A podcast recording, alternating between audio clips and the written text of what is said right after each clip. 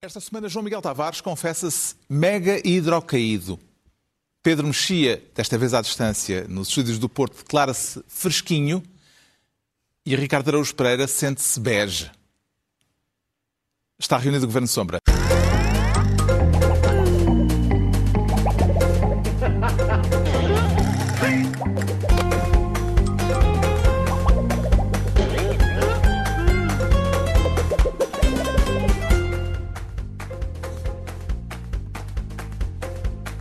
Ora viva, sejam bem-vindos. No final da semana em que se soube que o Presidente da Câmara do Porto vai ser julgado sob a acusação de ter favorecido a família e prejudicado o município, uma acusação que Rui Moreira refuta de forma categórica e que leva o Ricardo Araújo Pereira a querer ser desta vez Ministro da Banana.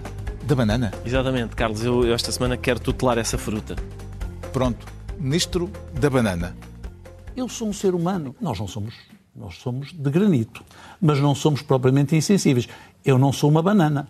Rui Moreira, um ser humano de granito que não é uma banana, de que modo é que este autorretrato do Presidente da Câmara do Porto, eh, Ricardo Araújo Pereira, influencia o modo como eh, olha para esta decisão judicial conhecida nos últimos dias? Eu acho que é, é uma estratégia, por um lado, acertada, que é dizer, uh, quando ele diz eu não sou uma banana, nós dizemos, em princípio, o homem está a dizer a verdade, porque ele, de facto não parece uma banana, parece o Robbie Reles da série Vila Moleza, como já tenho, a oportunidade de, já tenho tido a oportunidade de sublinhar.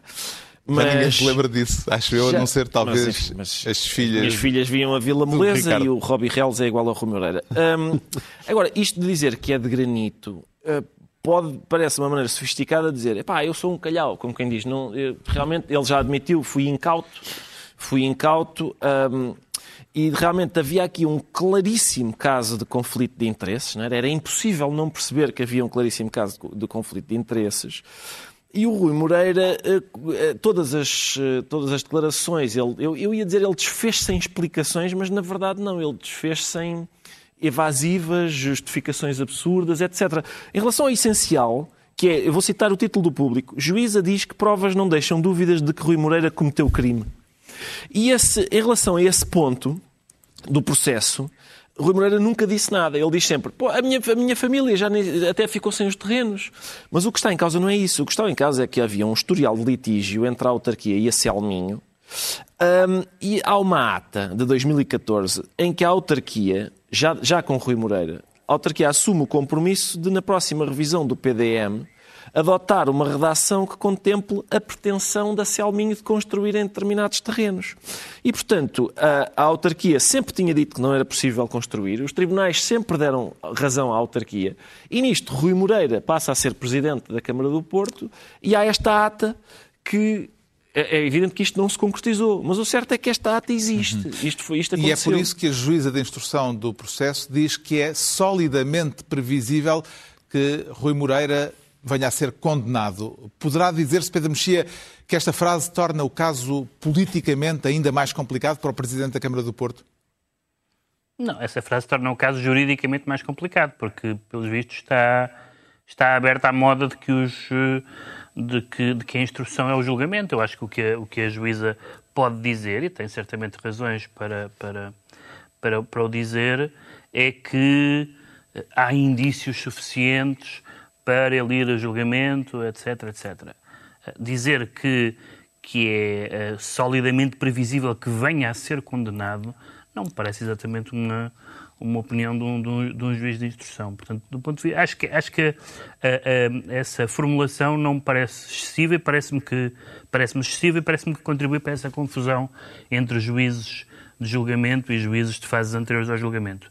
Dito isto, é, é evidente que a, a, história é, é muito problemática, porque tem a ver com, uh, tem a ver com um conflito de interesses uh, entre, entre, uh, entre o interesse privado e o interesse, e o interesse público, ainda por cima um interesse privado que é um interesse literalmente privado, no sentido familiar, e também porque as explicações, as, as, as, acusações e as explicações, as acusações são realmente sérias e as explicações não são muito convincentes, sobretudo a, a explicação de que, de, um, em relação, por exemplo, à, à, à independência com que o advogado a quem foi passada a procuração agiu, a explicação quanto, a, quanto à suposta incompetência também desse advogado e também a aparição de uma figura hum, tão bem conhecida de todos nós uh, neste processo, que é Isaredo Lopes, que, que, também parece que vai sobrar para ele. Justamente falar uh, disso. Curiosamente, um dos protagonistas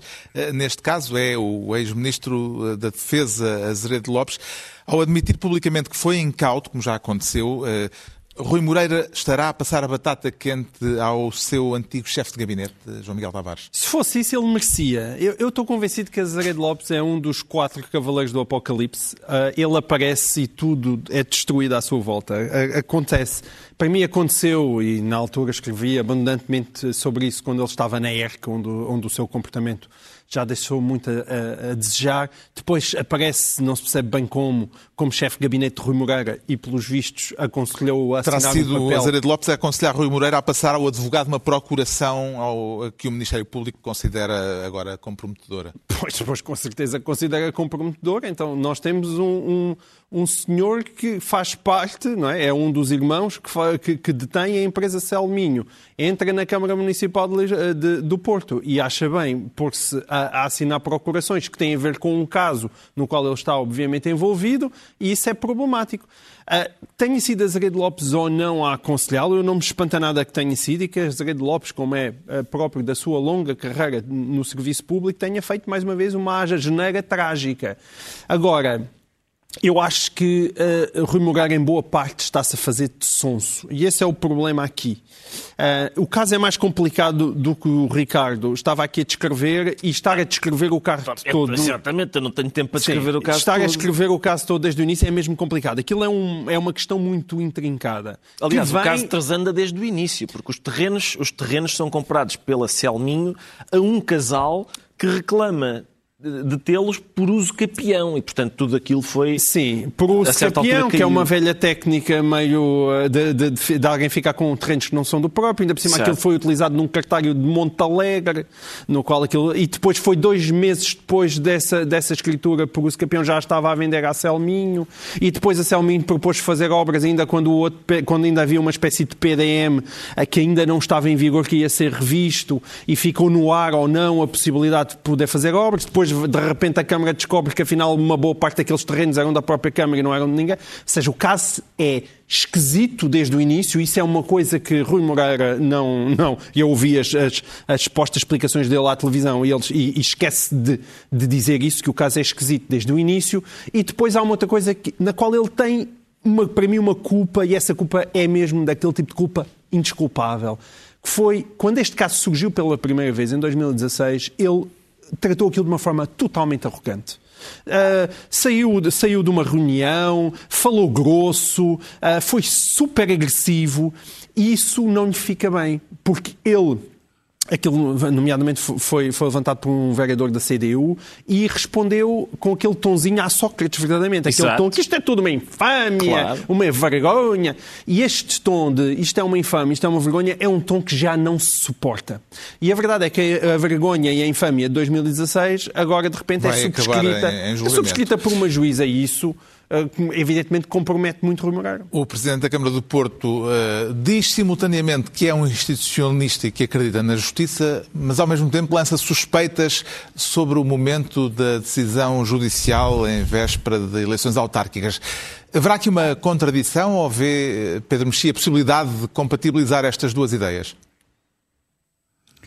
Eu não percebo essa, as pessoas, quer dizer, percebo que elas se queixem, mas é evidente que os assuntos aparecem ou voltam à baila em períodos politicamente melindrosos. Não há nada de, não há nada de espantoso em relação a isso. É, é, é Neste caso, até, até, não será... foi noticiosamente que apareceu de novo não, uh, exatamente. Na, na, agenda pública, foi numa decisão judicial. E foi ele Além que requeriu. Ah, e foi, foi ele que uma decisão requerida pela, por, por, por ele próprio.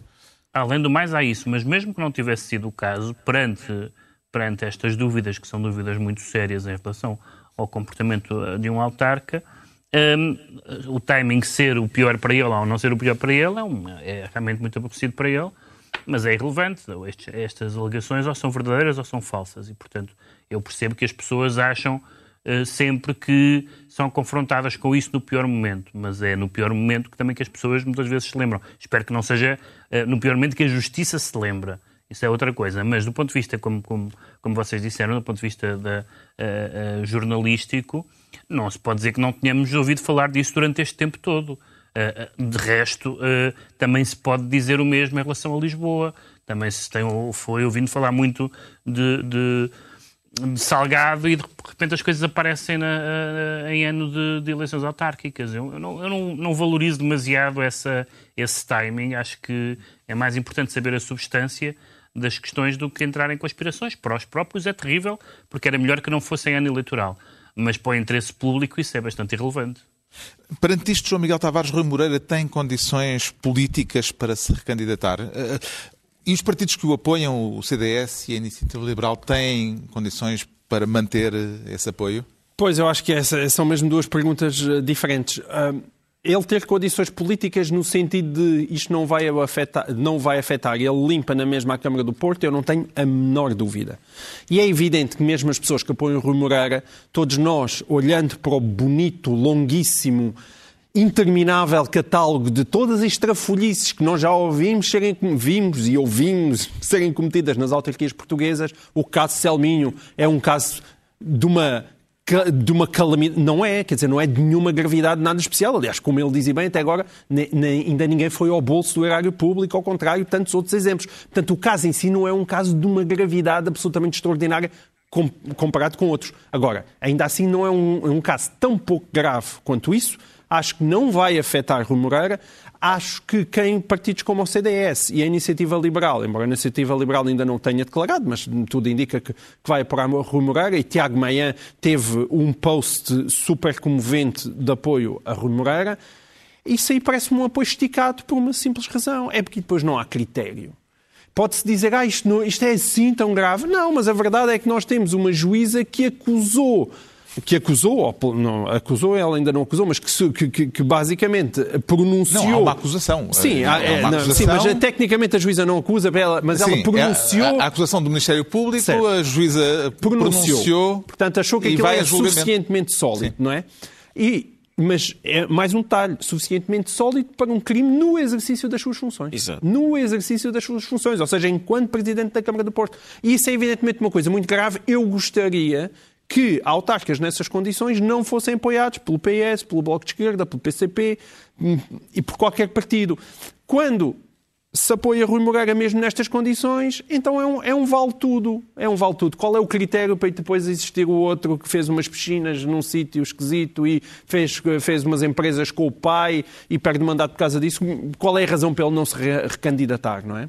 E há muitos casos assim pelo país. E perde-se essa moralidade, que eu acho que é uma coisa grave. Rui Moreira desdobrou-se em entrevistas depois de conhecida a decisão judicial. Também veio, por exemplo, à SIC Notícias e cunhou aqui uma nova expressão, portofobia. Há uma coisa que eu tenho a certeza dos portuenses, é que me conhecem, conhecem a minha família e não se deixarão com certeza abater por uma coisa que é também a portofobia, que ontem foi presente em alguns dos comentários que eu ouvi a reação do Presidente da Câmara do Porto ao modo como foi recebida a notícia de que está a contas com a Justiça. Quão portofóbicos uh, Ricardo Araújo Pereira admite terem sido os comentários nos últimos minutos neste programa? Ah, neste, pois, neste programa, eu não, sabe, oh Carlos, eu, o meu problema é o seguinte, eu, eu antes de Rui Moreira prestar declarações sobre uh, lá, o despacho de pronúncia, é assim que se chama, não é? O, uh, eu, eu fiz um cartãozinho com o meu bingo do titular de cargo público acusado de ilegalidades, que eu tenho sempre. E fui, só fiz linha, não ganhei. Mas fiz linha, fiz, portanto, isto é uma perseguição política do Ministério Público, carimbei. Uh, isto é um insulto e uma infâmia, carim, já tinha ouvido várias vezes, carimbei. Mas porquê agora? Carimbei. Uh, Faltava isto, lá a portofobia. Isto não é um, não, estava lá. Isto não estava. é um ataque só a mim. Quando, quando estão a atacar-me a mim, estão na verdade a atacar-nos a todos, a, uma cidade, um, enfim, a um partido, um, a tudo. No caso dele não é um partido, por isso tem que ser é a cidade. Carimbei. Agora, não ganhei o bingo porquê? porque ele também disse isto não é nada de novo, eu essa não me ocorreu que ele dissesse. Sinceramente, que na sequência de uma juíza dizer as provas não deixam dúvidas de que ele cometeu um crime e há uma sólida probabilidade dele ser condenado neste processo, eu não imaginei. Porque isso, antigamente era uma conspiração do Ministério Público. Agora isto significa que a juíza também está por dentro da conspiração. Uh, e isso não imaginei. E foi, foi-lhe uma banana também, não estava à espera da a parte da banana, não, não pus. Mas também não seja justo. A portofobia só tem uma originalidade. Eu ainda estou para encontrar o primeiro português que diga que não gosta do Porto. É, é, que, é, é fácil, eu, eu sou alentejano, a gente leva casandotas dos alentejanos e tal. Pode haver gente aqui do outro lado que não gosta destes. Agora, eu ainda estou para encontrar onde é que existe esta portofobia. Eu nunca a encontrei, francamente.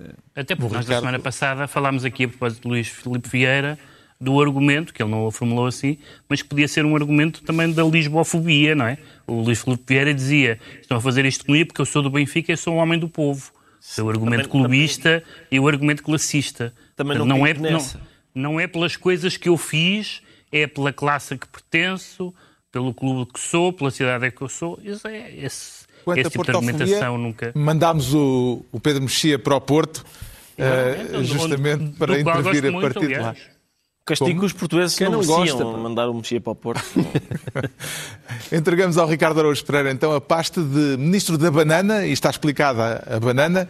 Quanto ao Pedro Mexia, quer ser desta vez Ministro da Defesa em Bloco, para falar de uma acusação de assédio sexual que agitou esta semana as redes sociais. O acusado é um militante do Bloco de Esquerda, cujo nome não foi revelado, foi dito apenas que tem 62 anos, o que se prestou uh, especulação. Em que medida é que um comportamento individual censurável pode representar um embaraço político para o Bloco, Pedro Mexia? Bem, eu acho que isto está a ser um teste, seria um teste para, para qualquer partido, mas está a ser particularmente um, um teste para o Bloco porque uh, primeiro começou com, a, com aquelas acusações de uma ex-namorada de um deputado, agora apareceram umas alegações contra uh, alguém do Bloco, não um deputado aparentemente, nem com cargo de dirigente e não nomeado, só se sabe que ele tem 62 anos. Todos os bloquistas de 62 anos neste momento estão inquietos. Uh, mas e é um dirigente levou... nacional que foi nomeado na sequência disso, Exatamente. justamente por ter 62 anos. Por ter, por ter 62 anos. Mas a, a, Catarina Martins reagiu a isto. Que não é. Uh, que, não, que não é. Uh, a Catarina Martins reagiu a isto dizendo o seguinte: uma acusação numa rede social não acaba com a presunção da inocência de ninguém.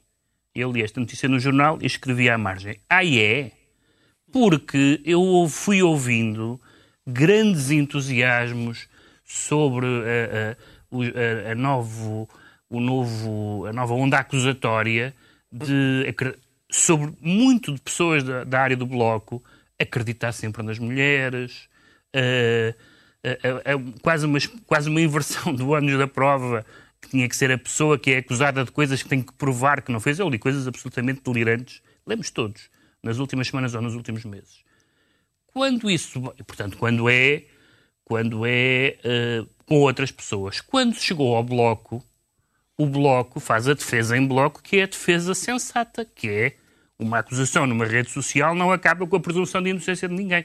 Isto é evidente e era evidente para a maioria dos portugueses e de repente deixou de ser evidente para muita gente, aliás, até pessoas que eu estimo que, que acham que, uh, que, escrevem e que dizem coisas sobre uh, que eu li coisas sobre fazer justiça pelas próprias mãos, porque não se pode confiar nos tribunais, coisas desse género. E, portanto, isso é só é particularmente mais comprometedor no Bloco, porque o Bloco tem uma tentação de, de fazer um discurso moralista nas, em, em, certas áreas. Viu-se o que deu com Robles, grande campeão do combate à especulação imobiliária, e viu-se o que isso deu. E, portanto, se, o, se o Bloco alimentou, e, e ativistas do Bloco em, em determinadas áreas, uh, uh, alimentaram o discurso de que se deve sempre acreditar na vítima, acreditar, não é ouvi-la, claro que se deve sempre ouvir a vítima e levá-la e, e, e, levar em consideração e, e, investigar e tudo isso, mas acreditar, sempre acreditar na vítima. Não faz nenhum sentido e é a, a, e é a abertura das portas do inferno para a sociedade, porque significa que qualquer pessoa pode dizer seja o que for e há uma presunção social de que aquilo é verdade. E, portanto, foi, foi preciso, e continua pelos vistos, uh, o Bloco ser repetidamente confrontada confrontado com, com, isto para dizer aquilo que, que, enfim, que seria evidente, que é, sim senhor, há alegações, vamos investigar, vamos saber, vamos falar com as pessoas, mas a presunção da inocência não se destrói com um post. Entretanto, nem de propósito, eh, está reunida a convenção do Bloco de Esquerda, que vai definir a liderança e a estratégia política para os próximos dois anos. Quais lhe parecem ser, eh, João Miguel Tavares, os maiores desafios políticos que o Bloco tem pela frente neste contexto político? O grande desafio político do Bloco já é há muito tempo, desde que António Costa tomou conta do governo em 2015, é saber qual é a distância certa. Uh, a manter a relação a António Costa. Não a distância social, mas a distância política. Põe máscara, tira máscara, aproxima-se, dá beijinho. Não, afinal mantém-se a um metro e meio. Um, e essas contas eh, não, não são fáceis de fazer a cada momento. Já houve um período eh, de afastamento mais evidente, não é? O ano passado, quando houve uma recusa de, de votar favoravelmente e, uma, até, o, e votou contra o, a, a, questão do, do orçamento de Estado, e agora existe o problema de o que fazer em um, 2022. E isso é sempre um ponto de interrogação complicado, porque o Bloco de Esquerda, por um lado, quer ficar com os votos do PS um dia que a popularidade do PS diminui, mas por outro lado não tem nenhuma vantagem a ir para eleições porque todos porque existe sempre a ameaça chega e a ameaça Ventura que vai provocar um desarrumo muito grande na Assembleia da República e o próprio crescimento da iniciativa liberal. Portanto, este é, é, muito, é muito engraçado porque nós temos um partido que é tendencialmente revolucionário que agora é muito aconselhado a, a ser conservador e a não se mexer muito. Isso é um pouco contra a sua natureza, portanto é sempre interessante ver uh, as convenções do Bloco por causa disso. Catarina Martins vai ser reeleita, não se prevêem grandes sobressaltos a esse respeito, mas os adversários internos da atual direção estão proporcionalmente mais representados uh, desta vez, nesta convenção, uh, do que estiveram na anterior.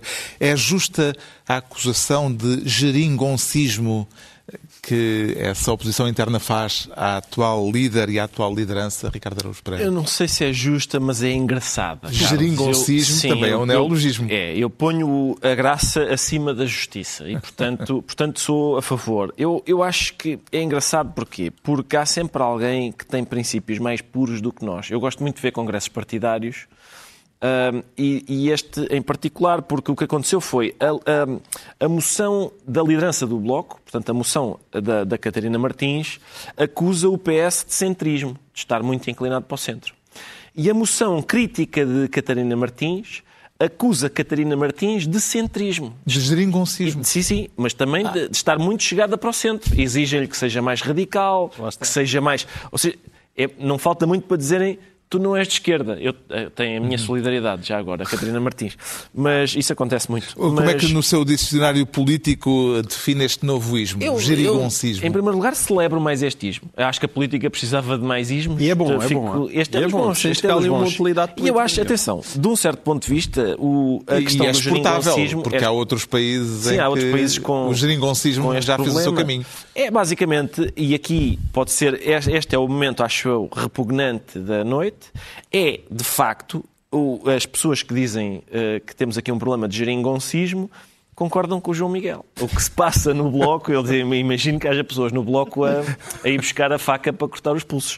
Uh, que é, é, esse, é, é, saber até que ponto é que devem estar uh, perto ou longe, quão perto ou quão longe de. Porque há aqui um problema, não é? A gente pode manter a nossa pureza de princípios e a radicalidade, etc. E nunca cheirar a hipótese de influenciar o poder e até arriscar que a direita volte ao poder, como aconteceria naquela altura. A outra é, digamos, os nossos, os nossos princípios, alguns manter deles... Manter a pureza ideológica. Eh, não, alguns, alguns se calhar não manter assim tanto ah. e conseguirmos ter alguma, ah. ter alguma capacidade de influenciar o poder. Mas é, é, é, natural, é normal isso e sobretudo nestes partidos. O Pedro Mexia fica então Ministro da Defesa em bloco e é a vez do João Miguel Tavares se tornar Ministro Verde. Será fígado, João Miguel Tavares? Uh, não, acho que é mais bilis. Fígado seria mais para o amarelo, não é? Uh, acho que também, também dá verde. Hepatite, hepatite é, é amarelece mais. Ah. Eh, não é nada disso. Quero não, assinalar não. Eh, de forma condigna o título de campeão de futebol conquistado pelo Sporting no campeonato que terminou esta semana. Uh, vê isto como algo circunstancial ou que pode vir a mudar, uh, a provocar uma mudança no, de paradigma no futebol português? É uma mudança de paradigma, se calhar é, excessivo, mas digamos que é, é uma luz, uma pequena luz bruxuleante, digamos assim. Eu, eu, eu, trago para aqui este tema, não é por desportivismo, toda a gente sabe que nós somos todos aqui benfiquistas no governo de sombra. Uh, aliás, porque até. Uh, foi esse o critério de escolha, não é? Foi esse o critério. Não, e há um lado que eu nem sequer quero dizer parabéns ao Sporting, uh, só neste sentido, é porque irritou-me imenso na semana passada, ou quando nós andávamos a falar das, das histórias do Covid, toda a gente se sentia na obrigação de dizer primeiro parabéns ao Sporting antes de criticar aquilo que aconteceu, como se alguma coisa tivesse a ver uma coisa com a outra. E neste, neste, neste caso, eu trago para aqui o tema, não é para dar parabéns ao Sporting no sentido desportivo do termo, ah, porque ah, nós não somos propriamente um programa desportivo, mas é para dar parabéns ao Sporting no sentido substancial do termo, tendo em conta aquilo que deveria ser o caminho da, do, do desporto português no sentido de um civismo maior e no sentido de uma seriedade maior nos negócios, na maneira como nós nos relacionamos com transferências de jogadores, testes árbitros e outras coisas que estáis, não é? Menos isso, exato. Testes Covid, exatamente. Uh, escutas telefónicas é, e esse tipo. É verdade que uh, o, Francisco, o, Francisco, o Frederico Varandas podia ter. Um, quando ele agora discursou na, na, na, Câmara de Lisboa, na Câmara de Lisboa podia ter evitado aquela boca ao, como é, aos, aos, aos eh, penaltis, não é? Ao não foi magnânimo. Não, não, sim, foi falar aquilo, o número de penaltis, ou, ou os, os adversários se desculparam com Covid. Uh, enfim, mais valia ter estado calado nessa parte, mas a parte de o caminho para o sucesso desportivo em Portugal não obriga, repito, não obriga que alguém seja uma espécie de Pinto da Costa, uma espécie de Luís Felipe Vieira ou uma espécie de Bruno Carvalho é muito importante uhum. para o sucesso no futebol português. É muito importante, porque durante muito tempo, essa é a escola Pinto da Costa. Pinto da Costa fez uma escola a partir da década de 80 com, com, todos, com todos os sucessos desportivos incríveis que o Porto teve, que foi convencer os outros clubes que para terem aquele tipo de sucesso precisavam ter mini pintos da Costas. E então veio o Luís Filipe Vieira, veio os Brunos Carvalho, e é bom que Frederico Farandas não tem nada a ver com esse tipo de perfil. Pode ter tido apenas sorte e para o ano o Sporting não é outra vez campeão, eh, se calhar isso até é possivelmente o mais provável, mas, mas pelo menos conseguiu. Ou seja, é possível não ter aquele estilo, não ter aquele tom e ter sucesso desportivo. O que é que foi decisivo para este desfecho, Ricardo Araújo Pereira? O mérito do Sporting ou o demérito dos rivais? Pode ter sido as duas coisas, atenção. Mérito do Sporting parece-me indiscutível porque o Sporting perdeu zero jogos até à penúltima jornada, altura em que, de facto, o glorioso Sport Lisboa e Benfica, e muito bem, ah, pronto. resolveu. Sim. Vamos passar Mas o Sporting, quer dizer, o Sporting foi campeão. Quando o Sporting foi campeão, não tinha perdido nenhum jogo. E, portanto, é, hum. mesmo supondo que os adversários uh, teriam conseguido também fazer uma, uma boa época, uh, não, não teria sido fácil ganhar este campeonato. Agora, eu acho que também. Nem sem Covid. Eu, epá, a questão é essa. É, eu também me parece que não é, não é possível negar que há demérito dos adversários. A questão do Covid. Já percebi que é essa a narrativa oficial do Benfica. É, é Covid. Eu, eu, admito, admito que realmente é possível que o Benfica tenha sido atingido de um modo, se calhar, mais intenso do que, do que outros clubes. Agora, é, é, trata-se de uma pandemia planetária. Não, não, não é, é impossível ter tido quando jogaram lá na Grécia também No não... Seixal, sim. Quer dizer, não é, é improvável que uma epidemia planetária tenha tido epicentro no Seixal. E depois é, é muito mais provável que, que isto se deva àquilo de que, de que a gente às vezes voltei meio a falar aqui, que é uma política desportiva completamente errática. Este treinador não, este treinador sim, apostar nos jovens não, apostar nos jovens sim, investimento milionário no plantel não, investimento milionário no plantel sim. É bom, em princípio, em princípio esses zigue-zagues não dão bom resultado. Chega de bola. Entretanto, eh, o número de infecções disparou em Lisboa, cresceu quase 50% desde a festa do título do Sporting. Falámos, aliás, da festa aqui no programa que se lhe seguiu. E uh, o número de casos aproxima-se perigosamente da linha vermelha em Lisboa, dos 120 casos por 100 mil habitantes. Quem é que vai pagar esta fatura, Pedro Mexia? Bem, só sabemos uma coisa, não será Eduardo Cabrita. Porque nunca é, portanto, é, é, fácil de, é fácil de responder. Quer dizer, é evidente. Eu acho que nós temos uma, uma, uma, uma lição uh, de, destas da relação com multidões e, e, contágios. É que as únicas instituições em Portugal não contagiosas são o PCP e a Igreja Católica, porque têm tido, andam cá há mais anos e têm tido mais cuidados, mas é evidente que quando há várias. As pessoas gostam muito de fazer uh, comparações com uh, uh, vários tipos de multidões. Uns, uns são, são, são corridas de automóveis ou de motas, outros são manifestações sindicais ou partidárias, outros são concertos rock, outros são procissões. Não interessa, na verdade, não há, não há acessão a fazer em relação a que tipo de atividade congrega multidões. Há, de facto, a fazer o planeamento e o cuidado e a sensatez com que as várias organizações, admitindo que houve uma organização neste caso, porque se houve uma organização. não houve nem foi planeamento, só, nem, nem sensatez. Foi à mesa do trabalho, quer dizer, houve, mas depois não foi implementado. Ou se aquilo é ser implementado, uh, não faz sentido. Mas realmente acho que só, acho que só o, o catolicismo e o comunismo é que não contagiam. O João Miguel Tavares fica assim ministro verde e estão entregues as pastas ministeriais por esta semana. A altura agora para sabermos, e temos que acelerar o passo, eh, porque é que o Ricardo Araújo Pereira se declara bege. É uma reação à cor verde do Ministério de João Miguel Tavares? Não, é, é, uma, é, quer dizer, é uma coisa descritiva, é, é a minha cor, é na verdade o bege. No, no inverno. No inverno sou bege, no verão sou, sou um bocado, sou alguns tons Uh, sou, sou de um tom diferente. És um bocado acastanhado, não é? Sim, por exemplo, o Pedro Mexia é cor-de-rosa todo o ano. Uh, Quero falar das tom... reações a uma notícia da Lusa com, parente, com um parênteses inexplicável à, à, frente do nome de uma deputada do PS. Como é que entendeu aquilo, Ricardo Araújo Pereira? Entendi mais como um caso de jornalismo do que como um caso de racismo. A questão é, uh, uh, nós não sabemos porque é que aquela nota lá estava, não é? Não, uh, ainda não ouvi uma explicação definitiva sobre a razão daquela nota lá estar. A única coisa que sabemos é que a nota não era para ter sido publicada, não é? É uma nota pessoal, isso foi dito, não é? Era uma nota pessoal que, lamentavelmente, saiu assim. Uh, portanto, se nós disséssemos, olha, uh, houve aqui um jornalista, a gente, a gente pode fazer toda, várias considerações não é, sobre a razão pela qual a nota pessoal foi feita. É improvável que haja uh, espectadores e ouvintes que ainda não estejam a par do ah, que aconteceu, talvez, mas sim, sim. Portanto, resumindo muito houve um, resumidamente... Um, um take da Lusa, não é assim que se chama? Sim. Take da Lusa, que apareceu com uma lista de deputados e à frente do nome de Romualda Fernandes, que é uma deputada do PS, aparecia entre parênteses preta. E, portanto, uh, isso foi. Uh, por isso, porque é que é uma questão de jornalismo, acho eu. Porque esse take foi republicado sem nenhuma alteração em pelo menos dois outros órgãos de comunicação. E, portanto, já, portanto é, são, são, são três falhas uhum. seguidas. Mas vamos ao, ao, princípio. A gente não sabe, não, até agora não ouvi uma, uma explicação, eh, digamos, definitiva sobre porque é que a nota lá estava. Podemos fazer, digamos, suposições jocosas porque o caso presta se a isso. Mas um, o que aconteceu foi então que a nota não era, não era suposto ter saído, uhum.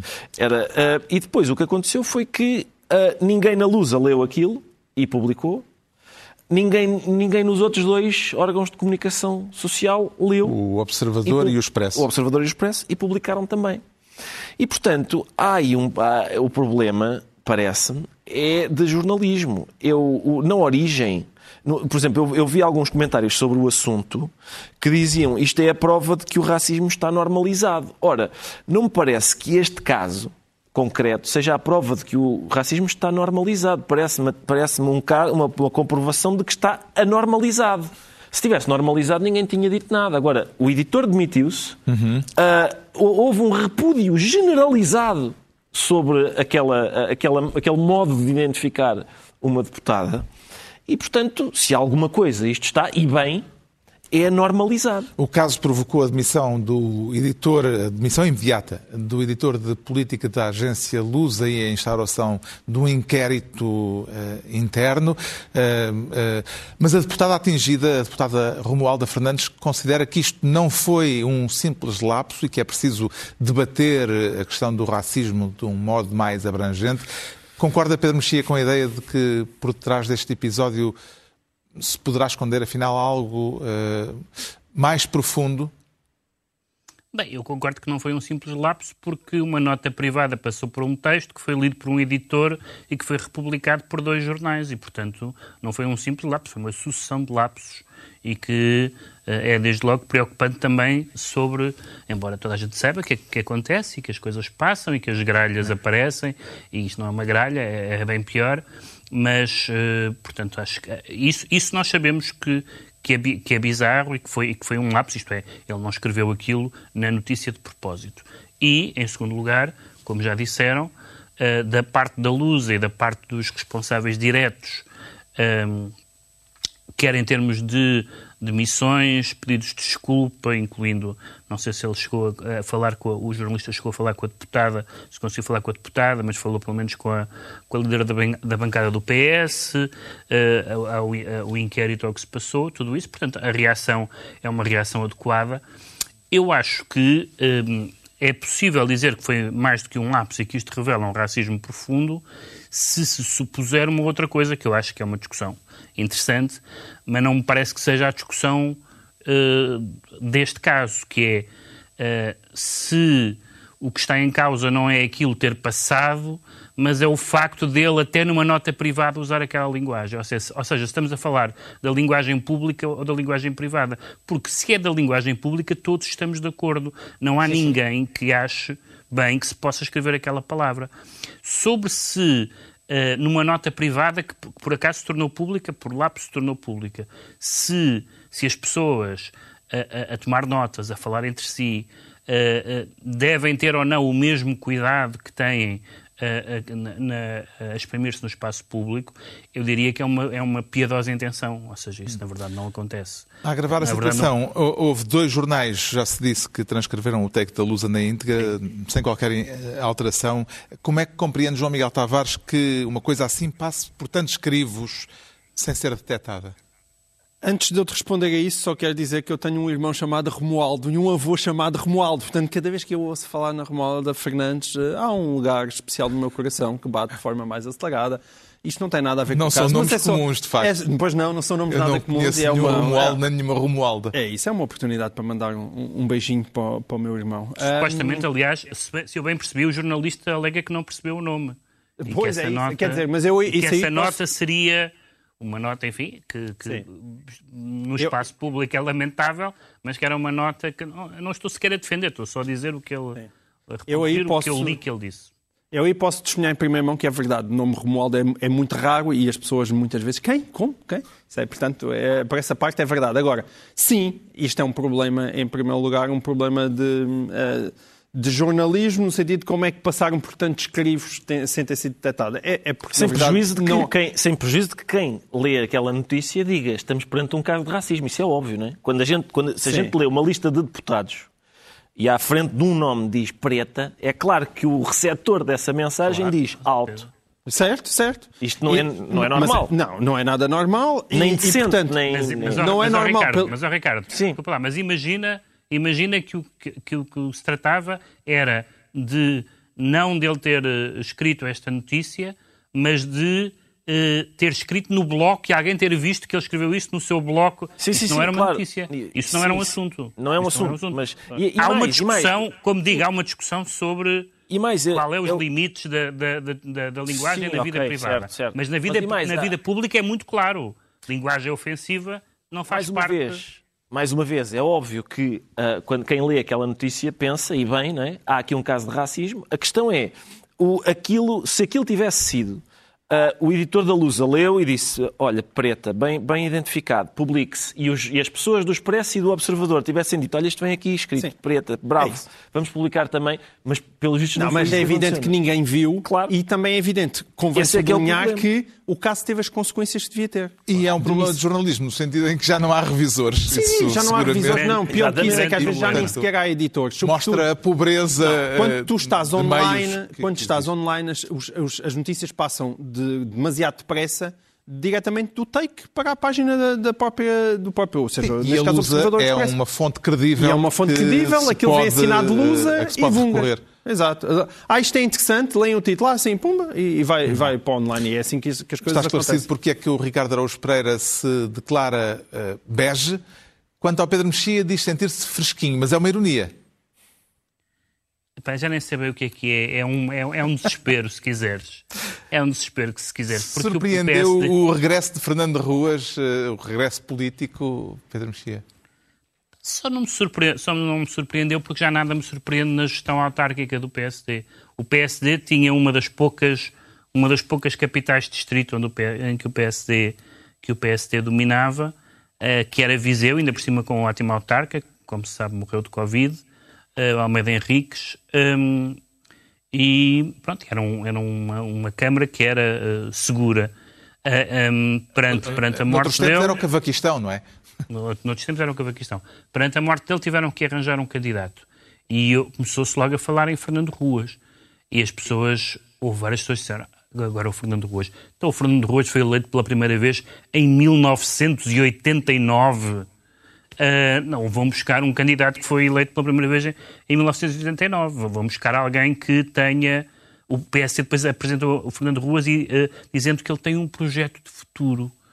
Ora bem, ele pode ser uma pessoa muito estimável e muito competente, mas, mas claramente não é uma pessoa que tem um projeto de futuro para Viseu. E, sobretudo, mais do que isso, mostra a escassez absoluta de escolhas do PSD, que é confrangedora. Enfim, eu não sou do PSD, uh, mas faz-me impressão o PS estar neste estado, dizer perdemos o nosso candidato e não há mais ninguém, não vamos sequer. Aquelas uh, uh, apostas arriscadas que, há, que às vezes Rui Rio quer fazer, ou um jovem, ou um vice-presidente, ou um vereador. Não, vamos buscar a pessoa mais, uh, mais antiga, mais. menos. a hipótese menos inventiva, menos interessante Uh, isso de norte pegando a sul aqui, do país. Uh, pegando por aqui, João Miguel Tavares, os 24 anos que uh, Fernando Ruas já passou uh, como Presidente da Câmara de Viseu, funcionam para ele como uma, como uma desvantagem ou como um, um trunfo eleitoral? Uma frase breve. Eu não tenho bem noção do desgaste que Fernando Ruas já teria em Viseu.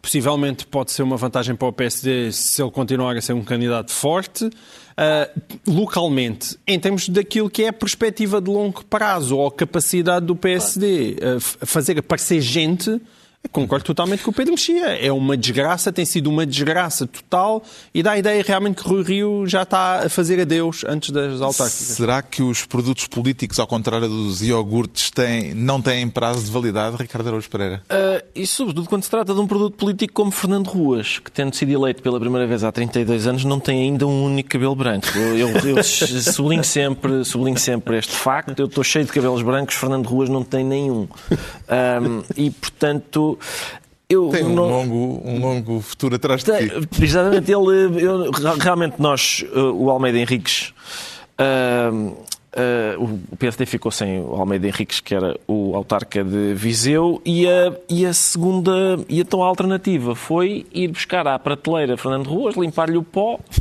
e pronto, vai tu, que não temos mais ninguém. Vamos é, ver o que dá. Já sabemos porque é que o Pedro Mexia se anuncia então fresquinho. Vamos agora tentar perceber, eh, numa frase, muito rapidamente, o que leva o João Miguel Tavares a declarar-se mega hidrocaído. Com satisfação ou com pena? Uh, quer dizer, eu não sei, uh, não, consigo, não me consigo decidir Isto é propósito do mega consórcio para a produção de hidrogênio que afinal não vai por diante. Uh, é. Que ilações é que tira desta é. decisão do Governo? Muito rapidamente. Isto é daqueles temas em que lá em casa as pessoas começam a bocejar, para mais tendo em conta o adiantado da hora, mas é ao mesmo tempo um daqueles temas fundamentais, porque estamos a falar de um pequenino investimento de 1,5 mil milhões de euros. E, portanto, estava-se a formar um mega consórcio chamado H2 que integrava EDP, Galp, Martifer, REN e Avestas, e agora estes senhores não se entendem, em princípio esse mega consórcio vai cair e algumas fontes que conhecem o negócio por dentro dizem que uh, não há propriamente desentendimentos, mas que há leituras distintas da empresa face à visão do governo para o projeto. E este é o grande problema, é a visão do governo para o projeto. O governo já deixava de ter visões, sobretudo para projetos de 1,5 mil milhões de euros, e deixava as empresas privadas terem visões por ele. Uh, e, e, o facto destas empresas, diante de um negócio aparentemente muito subsidiado, em boa parte assegurado pelo Estado, ainda assim dizerem, hum, se calhar não, não uh, indicia nada de bom uh, para aquilo que, que é o negócio do vai dar, porque evidentemente vai continuar, vai continuar na agenda informativa, está na altura dos livros. Esta semana eu trago o novo romance de uma escritora com dupla nacionalidade. Leila Slimani é francesa e marroquina. E este romance, O País dos Outros, é assim que se chama, resulta precisamente da relação complexa e, em certo sentido, traumática entre os dois países. A França colonizou Marrocos até meados do século passado, os marroquinos conquistaram a independência em 1956. E é justamente esse período imediatamente anterior à independência de Marrocos que serve de pano de fundo a esta história. Este é o primeiro romance de uma trilogia que tem como protagonista uma família mista. Matilde é francesa, Amin é marroquino, conhecem-se em França, vão viver para Marrocos e a expressão que dá título ao livro, O País dos Outros, no fundo tem um significado duplo. Refere-se, por um lado, ao modo como os marroquinos encaram a colonização francesa, mas ao mesmo tempo também ao modo como Matilde, que nasceu na Alsácia, se sente num país que não é o seu e numa cultura que não é a sua, onde se vê confrontada, por exemplo, e isso é muito patente eh, ao longo do romance, eh, com um ambiente cultural profundamente machista. O País dos Outros, de Leila Slimani, edição Alfaguara. Quanto ao João Miguel Tavares, traz esta semana um dos grandes escritores ingleses vivos. Certo.